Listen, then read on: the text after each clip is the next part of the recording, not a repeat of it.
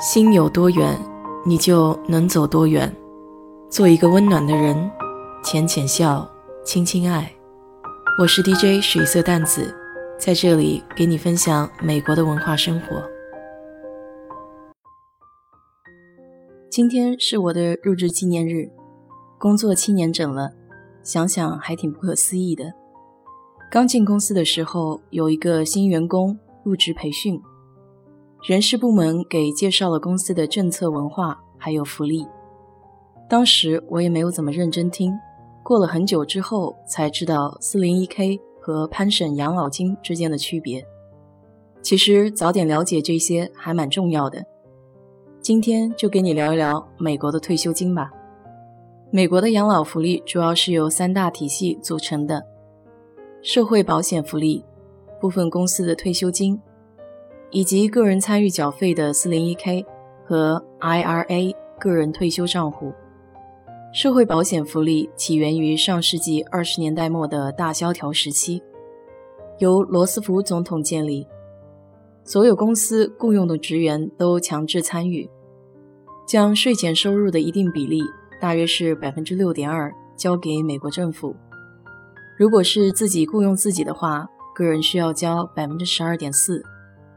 参与缴费的民众在交满一定期限后，退休时就可以领取相应的退休福利。这个期限目前是四十个季度，也就是十年，跟国内的交满十五年很像。但是美国是允许中间有中断的，只要保证一共总缴费的季度够了四十就可以。除此之外，年龄也是一项考量参数。一般可以按照提前退休、正常退休和延迟退休分为三个区间。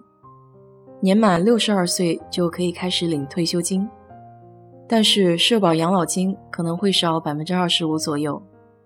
有些人在六十二岁前就停止了工作，如果是这样的情况，没有收入年份可能会使他们在退休的时候得到的社会保险福利变少。正常的退休年龄根据不同出生年代会有小幅的变化，大概就是六零年出生的人是六十六岁可以退休，六零年后出生的人是六十七岁才可以退休。正常年龄退休的人可以领取全额社保养老金，选择延迟退休的人在原有的退休金基础上还可以获得奖励性的收益，每多工作一年。就为社保记录增加一年的收入。不过，美国社会保险福利现在面临的问题也和中国的社保很像，越来越入不敷出。所以，想要退休后过得舒服，不能仅仅指望社会保险福利。公司的退休金容易和 401k 混淆，其实两者的区别是很明显的。首先，退休金不需要雇员参与缴费。而 401k 则需要员工存入自己的收入。其次，退休金的福利是由公司负责承担的，在员工退休后支付。如果公司倒闭或者经营不善，那么退休金的支付就很容易打水漂。而 401k 账户里的资金是属于员工个人的，即使公司倒闭或者员工跳槽也不受影响。在美国，退休金并不是公司义务承担。由于退休金福利对公司来说是一项沉重的负担，而且退休员工也不希望自己退休金在公司出问题后就拿不到钱，因此越来越多的公司对新员工减少或者不提供退休金福利，转而以 401k 做匹配。也就是说，员工存入一笔钱进自己的 401k 账户，那么公司也会存入一定的资金作为退休福利。原本社会保险福利和退休金并不需要员工自己参与管理，退休后的每月福利也是确定的。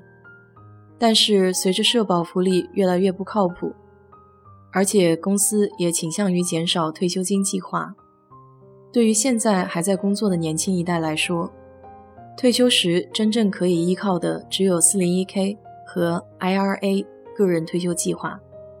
401k 也称为企业退休福利计划，是美国于1981年创立的一种延后瞌税的退休金账户。因为相关规定在国税法中的第四百零一条款中，所以俗称 401k。它只适用于私营公司的雇员，由公司提供，而非盈利组织。比如像学校也会提供类似福利，但是它的名称叫 403b。由于二者十分类似，所以大家一般都统称为 401k。IRA 全名是 Individual Retirement Account，中文名是个人退休金账户。这个账户是除了 401k 以外另一个美国人管理退休金的常用账户类别。任何有收入的个人都可以开设 IRA 账户。401k 的账户通常只能投资基金，不能投资单独的股票，除非公司允许 401k 投资本公司的股票。一般情况下，401k 里会有十到二十种不同的基金供选择。相比而言，IRA 个人退休账户就可以投资更大的范围。基本上，一般的证券投资账户可以投资的股票、债券、基金，IRA 账户都可以投资。现在去想二三十年后的事情，可能听起来有些早，但一点点的积累确实可以减轻之后的负担。美国人一般存钱意识比较淡薄，个人退休账户都不大会存满。他们提前消费的意识比较高。不管怎么说吧，我还没有想好要不要在美国退休。日子趋于平淡后，可能会感觉有些漫长。好了，今天就给你聊这么多。如果你对这期节目感兴趣的话，欢迎在我的评论区留言，谢谢。